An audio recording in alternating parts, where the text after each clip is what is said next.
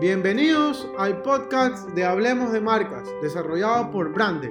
Somos el primer blog en el Ecuador que hablamos de marcas, comunicación y marketing digital. Empezamos.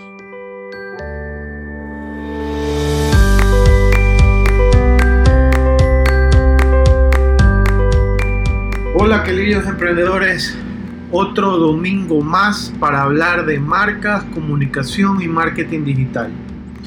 En esta ocasión quiero agradecerles a todas las personas que todos los domingos están fieles a escuchar a mi podcast y toda la información que estamos compartiendo cada semana. Además, quiero recordarles que todos los miércoles estamos organizando presentaciones en nuestro canal de YouTube de Brande, en donde hablamos eh, de diferentes tipos. Justo en este mes de julio estamos hablando el tema del consumidor. Eh, este miércoles vamos a tener a Mónica Deza que nos va a hablar acerca de este nuevo consumidor post-COVID. Y para el final del mes vamos a tener a Juan Francisco Chiriboga que nos va a hablar acerca del consumidor digital post-COVID. Para el mes de agosto está planificado que se hable más de la gestión de la empresa, del negocio, el cual voy a tener o se va a presentar diferentes temas como el tema del emprendimiento, los modelos de, Disney que tiene que ver mucho con temas de creatividad, e innovación y también con temas de recursos humanos. Vamos a hablar de algo sumamente interesante que es el tema del eh, Big Data, eh, todo enfocado el tema de eh, conocer a tu consumidor a través de la información que tú administras y vamos también a hablar acerca de estos nuevos retos a través de los medios digitales. vamos a tener excelentes presentadores con ah, bastante experiencia acerca en cada uno de estos eh, temas que les he mencionado. Así que los esperamos todos los miércoles a partir de las 6 de la tarde en nuestro canal de YouTube. Por favor síganlo, denle suscribirse, denle también a la campanita para que les puedan llegar los videos. Igual, cualquier forma, ustedes saben que me pueden escribir a hola arroba y podemos conversar de cualquier tema. Pues, ¿no?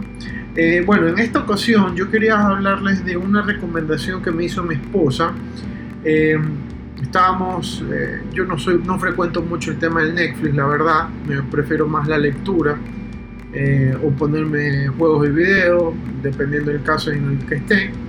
Pero ella me recomendó una serie que se llama The Minimalists o Los Minimalistas. Está en Netflix, entonces la pueden buscar. Realmente no es algo que ustedes lo pueden encontrar tan rápido, no son de esas joyas ocultas que están dentro de este de esta gran información de contenido que tiene Netflix y me pareció sumamente interesante por el enfoque que le estaba dando eh, en el tema del consumo. Por eso es que el, el, tema de hoy es hablar acerca de un consumo responsable. ¿Qué significa consumir responsablemente? Pues que tratar de comprar o adquirir productos o bienes que al final del día van a ser utilizados y que al ser utilizados puedan durar el tiempo que sea necesario. Eh, y también significa que si ya los utilicé y ya no tengo la necesidad de continuar utilizándolos, pues o los puedo donar, vender, regalar, como ustedes lo quieran llamar, y que este, puedan ser despojados, ¿no? Este estilo de consumo o estilo de vida, como ustedes lo quieran llamar, está bastante pegado con lo que ocurre actualmente. Y uno de los sectores que más eh, tomó o arraigó a la idea de poder cuidar más nuestro medio ambiente es el sector de la moda. Aunque la gran mayoría de, los, de las marcas tratan de cuidar o tener su responsabilidad social y, humana también eh, con el medio ambiente, eh, existen diferentes acciones como por ejemplo el reciclar las botellas, eh, por ejemplo el que tiene Apple, uno de los, una de las marcas de celulares más importantes a nivel mundial, pues te ofrece pues que tú al tener un modelo de celular lo puedas entregar y este, te sirva como forma de parte de pago. ¿no? Ellos crearon un, sistema para poder desarmar por completo el celular, el iPhone, eh, que le llaman Daisy. No es más que un robot que le permite automáticamente poder desarmar completamente el celular y utilizar las partes que más le convenga. De esta manera pues están reutilizando el mismo eh, estructura o equipo para producir el resto de los celulares. Entonces son una de las acciones que están haciendo las marcas, que hacen las marcas para cuidar. Pero yo, eh, más allá de lo que está haciendo la marca, también tiene que ver con, con, el, con la integridad de la persona, ¿no? Realmente necesitamos todo lo que tenemos en la casa. No sé si a ustedes les ha pasado. Y justo después de ver este documental, yo me preguntaba junto con mi esposa si realmente era podemos vivir con menos de lo que tenemos. Y ya no solamente estamos hablando del espacio físico, sino también de las cosas por las cuales eh, contamos. ¿no? Si ustedes ahorita podrían hacer un ejercicio, que fue el primero que yo hice, si abrieran el cajón del velador que está al lado de su dormitorio, de su cama, eh, ¿qué es lo que encontrarían? ¿Cuántas cosas nomás tenemos almacenadas ahí que realmente usamos o no? ¿Para qué las estamos guardando? ¿Existe algún motivo? lo, tenemos ahí por el que creemos que lo vamos a usar en algún momento. Y si es así, lo podemos despojarlo o lo podemos adquirir después. Son algunas de las preguntas que yo particularmente me hice. En el caso de este, de este documental que les digo, que se llama The Minimalist, eh, Los Minimalistas, eh, se enfocan mucho por el mercado norteamericano. No, sé si ustedes eh, conocerán el programa que se llama Los Acumuladores. Ahorita no recuerdo en qué canal lo dan, pero ahí se nota cómo el, el usuario, el norteamericano común, está muy arraigado a las cosas que posee y por lo cual suele adquirir y almacenar muchas cosas que realmente no necesitan. Es más, dentro del documental también hacían mención de que existen eh, estudios y data que al final del día tú podrás tener una casa de 200 o 300 metros cuadrados, pero lo que llegas a terminar usando es quizás el dormitorio, la cocina, obviamente el baño, pero la sala y el comedor son muy poca eh, usados para este tipo de, espacios. Entonces se llegaban a cuestionar si realmente eh, es necesario contar con todo este tipo de espacios. Y yo también me lo pregunto, ¿no? O sea, realmente los ecuatorianos vivimos como podríamos eh, decirnos que somos los más minimalistas posibles en nuestro espacio. Ustedes me van a decir, Mauricio, pero claro, este, nosotros somos un país de tercer mundo y demás todo lo que usted, estoy de acuerdo 100%, pero realmente las personas que adquirimos una casa o una vivienda, ¿estamos buscando más el espacio o, o lo podemos aprovechar al 100%, quizás uno de 100 metros cuadrados y de esa manera tener una mejor eh, convivencia con las personas con las cuales nosotros compartimos el día a día? Eh, es más, ahora mismo podemos cuestionarnos el tema de las oficinas. ¿Realmente las oficinas van a servir para algo? ¿Realmente las oficinas, no ahora, sino más adelante, van a tener un justificativo por parte de la empresa de poderlas adquirir? Ustedes me van a decir, Mauricio, pero tú estás pensando muy en futuro, quizás las empresas ecuatorianas están preparadas.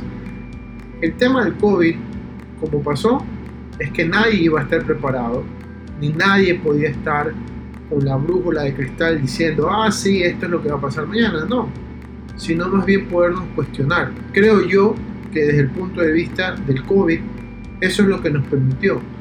Permitió tenernos una mejor postura por las cuales algún tipo de suceso global, económico, humanitario, lo que ustedes le quieran llamar, que creo que está combinado todo lo que acaba de pasar con el COVID, es lo que nos permite cuestionar si realmente eh, necesitamos tener lo que tenemos o si podemos aprovechar con lo que nosotros contamos en el día a día, ¿no? Me llamó mucho la atención y ese fue el enfoque que le quería dar y compartir con ustedes en este breve espacio. Ustedes saben muy bien que trato de, de ser lo más resumido posible y, cuestionarnos ampliamente si realmente necesitamos todo lo que tenemos dentro de la casa. ¿no? Eh, justamente después de ver este documental y entender un poco el tema del consumo, encontré en el internet un, eh, documental que al parecer es de la televisión española y que habla justamente acerca de, de este comprar, tirar y volver a comprar. ¿no? Y ustedes me van a decir, yo trato o evito comprar, pero cada vez que voy al supermercado, cada vez que voy, está bien, es, es el trabajo de las marcas podernos vender un producto o un servicio. De eso se trata, ya lo hemos hablado aquí en este espacio, en las cuales siempre decimos que las marcas existen para una sola cosa, que es ganar plata. Entonces en este caso, eh, que me parece sumamente interesante, ustedes lo pueden buscar en YouTube, que se llama, les digo, comprar, tirar y comprar, al parecer es de la cadena eh, RTE de España, y te comienza a hablar acerca de todo este proceso de consumo que se tiene y la velocidad en la cual cambia. Quizás uno de los puntos más eh, importantes de todo esto es la velocidad en la que la tecnología va cambiando y las cuales también nosotros nos vamos adaptando a ella y cómo nosotros tratamos de adquirir esos nuevos bienes tecnológicos que obviamente las marcas tratan de persuadirnos y de, y de vendernos ¿no? para poder otra vez comprar el mismo producto. Y no se trata solo de decir realmente tengo todo lo que necesito, sino más bien de que después de lo que ha ocurrido con esta pandemia, nos estamos dando cuenta que lo que realmente necesitamos son a las personas en las cuales nosotros más valoramos.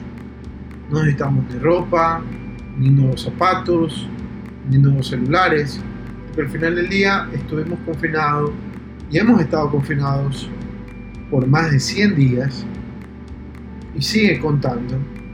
Ahora recientemente salió la noticia que la ciudad de Quito va a ser nuevamente eh, en semáforo rojo y esto al parecer no va a cambiar. Entonces vamos a tener que vivir con esta nueva realidad y esta nueva realidad también nos exige a nosotros mismos cuidarnos y cuidar al resto. Y cuidar al resto significa ser un poco condescendiente al momento de adquirir los productos y servicios, que es lo mismo que nos pasó al principio. Cuando nosotros eh, tuvimos la pandemia y, por ejemplo, en la presentación que tuvimos con Edgar Jiménez, él nos decía que al final del día eh, comenzamos a pedir cosas básicas, fuimos a comprar papel higiénico como loco, eh, comenzamos a comprar, adquirir productos de cuidado personal y era de a montones y no teníamos consideraciones con las otras personas que realmente necesitaban. Entonces es el balance al momento de poder adquirir nuestros productos o servicios que necesitemos es lo que nos va a permitir a nosotros estar un poco más deslingado de una preocupación que al final del día no nos va a servir para nada. Y esa preocupación también puede venir con el tema de, de la deuda, ¿no? Vamos a estar gastando nuestra tarjeta de crédito o los pocos ahorros que tengamos y al final del día no lo vamos a poder reutilizar o utilizar de una forma más adecuada. Entonces realmente el enfoque que nosotros deberíamos darnos o preocuparnos es que podamos ser consumidores de productos o servicios en los cuales nos puedan rendir por lo menos un 200, un 300, hasta un 400% más de lo que normalmente nosotros estamos utilizando. Porque al final del día de eso también se trata. Se trata de poder cuidar lo que nosotros compramos y no vivir de una manera acelerada. Y ojo, emprendedores, esto de que ustedes sean o lleguen a ser minimalistas y que vivan con lo, con lo necesario, eh, no significa que lleguen ustedes a ser más felices. no significa eso, no significa que yo les vaya a decir, ah, esta es la forma de la felicidad. No, no existe eso, porque eso sería otro tema para otro podcast. Pero lo que estoy buscando acá es que como yo me concentro en trabajar en marcas, en branding, en gestionar, en tratar de influir en que las personas compren productos y servicios, también tengo yo una responsabilidad de decirles, ojo, la idea de comprar es que lo puedan aprovechar al 100%. Es como comprarse un carro, pero al final del día nunca usarlo. Es innecesario e irrelevante. Y quizás ustedes tengan el presupuesto para hacerlo, pero en realidad no es lo necesario en estos momentos. Me explico, porque su estructura o su vida cotidiana no está basada en tener un vehículo. Entonces, mi sugerencia como dedicado al tema de branding y de marcas es que ustedes puedan ser responsables al momento de adquirir productos, servicios, bienes y demás. También el tema de minimalismo no se entera 100% adquirir, sino saber aprovechar el tiempo. El día de hoy estaba terminando de leer un libro que se llama Persuasión. Eh, es muy bueno, la verdad. Y en uno de esos análisis y datos que tenía y que mostraban, era que las personas mayores estaban más predispuestas a aprovechar mejor el tiempo porque sentían que el tiempo para ellos ya iba a ser bastante limitado dependiendo de las circunstancias de, de dichas personas. ¿no? Entonces les hacían la pregunta muy básica, ¿qué pasa cuando fallece algún tipo de familiar o amigo conocido? Eh, lo que respondían era, no tenemos tiempo para eh, pensar en ello o podernos estar enfáticos en, ese tema. ¿no? Entonces yo quisiera que ustedes también lo vean desde ese punto de vista. Ser minimalista es poder optimizar lo más que se puede nuestro tiempo y aprovecharlo de una mejor manera. Entonces yo aquí quería eh, compartirles, estos señores eh, que hicieron el documental tienen eh, un blog en donde te regalan y te obsequian como 17 reglas para vivir con menos, ¿no? Entonces, este, yo no les voy a decir las 16, sino más bien un grupo, un conjunto que considero que quizás ustedes lo podrían aprovechar, ¿no? Y el número uno es, obviamente, el que he estado mencionando al principio, es eliminar todo lo que no me haga falta. Y en este caso ustedes pueden hacer una analogía con su negocio. Realmente estoy utilizando todos los recursos que yo cuento realmente mi estrategia de marketing o mi estrategia de publicidad la estoy aprovechando al 100% con la información. Y les digo esto porque ya me ha pasado un par de veces donde me dicen, Mauricio, quiero hacer una campaña agresiva en marketing digital. Les digo, ok, pero ¿qué quieres hacer? ¿Cuál es el objetivo? Y bueno, y me comienzan a, a, a explicar qué es lo que quieren hacer y al final del día les digo, ok, pero ¿no les parece más fácil y más productivo utilizar su propia base de datos para el tema de su comercialización. Entonces, uno de los principales problemas que tienen las empresas es tratar de abrir medios o mercados o estructuras cuando podían aprovechar el que ya tienen. ¿Por qué? Porque, como ya les he dicho anteriormente, ya te conocen.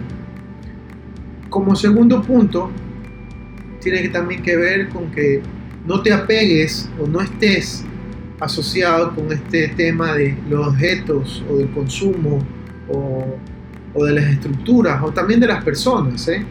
Eh, como compañía muchas veces tratamos de tener al empleado lo más feliz posible y está bien porque ese es como el estilo, la filosofía de la empresa.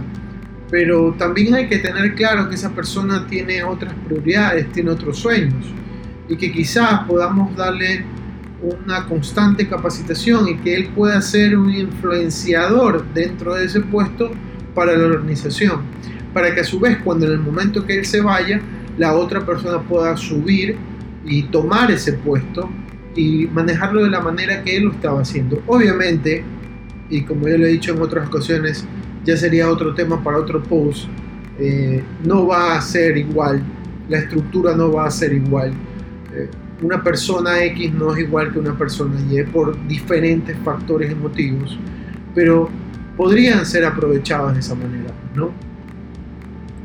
Como tercer punto entra el tema de ser ordenado y simplificar el tema de los procesos o simplificar las cosas que tenemos nosotros dentro de nuestra vida. Y, por ejemplo, entra poder entender cómo eliminar procesos inadecuados dentro de nuestra organización. Y aquí les voy a, a recomendar el proceso de Six Sigma, que no es más que poder identificar los problemas a través de preguntas en las cuales van a poder notar en dónde está surgiendo el error o el problema y poderlo solucionar. Esta es una metodología o filosofía eh, empresarial. Ustedes pueden googlearlo y van a encontrar muchísima mayor información acerca de esto. El cuarto punto eh, entra el tema del tiempo. Hay algunas cosas, o no sé si ustedes se han dado cuenta, a veces en Twitter suele salir, hubiera sido suficiente un mail sin necesidad de crear reuniones innecesarias. El tema del tiempo dentro de una organización es bastante valiosa. Y ahora mismo que el tema del COVID está impidiendo que los empleados vayan a las estaciones de trabajo, pues entra este factor que es, ok, tú tienes un tiempo determinado para cumplir un objetivo. Y obviamente ponernos de acuerdo si realmente lo alcanzas a hacer y qué, cuáles son los recursos que tú estás necesitando para hacerlo. Entonces, el tiempo que tú le vas a permitir la ejecución del mismo, y ya lo hemos hablado anteriormente con el tema de los objetivos SMART, es que con el tiempo que ustedes determinen puede ser alcanzable y que cumpla a cabalidad con el requerimiento que la empresa está necesitando. Al final del día, y esta es como una recomendación final, es una quinta recomendación final, es que no nos desesperemos. No, no hay nada malo, no va a pasar nada malo. Tenemos que tratar de ser lo más eh, fríos al momento de tomar, eh, no les voy a decir decisiones, sino más bien planteamientos estratégicos eh, basado en la información que ustedes puedan obtener. Porque ya sabemos que las decisiones son en su gran mayoría emocionales y se rigen basado en ello, pero nuestra mente tiene que estar lo suficientemente clara con lo que nosotros queremos para nuestra organización, para, para los empleados, para, para nuestra familia, para nuestra vida misma. Es un proceso bastante difícil, no es nada simplificado, pero la intención de hacer o ser consumidores responsables es también cuidarnos nosotros como los demás. Si te gustó este podcast, por favor compártelo con un amigo. Me encuentro en Spotify como Hablemos de Marcas, desarrollado por Brandec. Eh, nos pueden seguir a nuestras redes sociales, de Facebook, Twitter, Instagram, como Brandec, su guion branding. Y también invitarlos a que puedan visitarme en la página web de hablemosdemarcas.com. Recuerden, todos los miércoles estamos haciendo presentaciones de acerca del consumidor, de la marca, del marketing digital y demás. Eh, los esperamos desde las 18 horas en nuestro canal de YouTube. Y recuerden, nunca dejen de innovar. Nos vemos.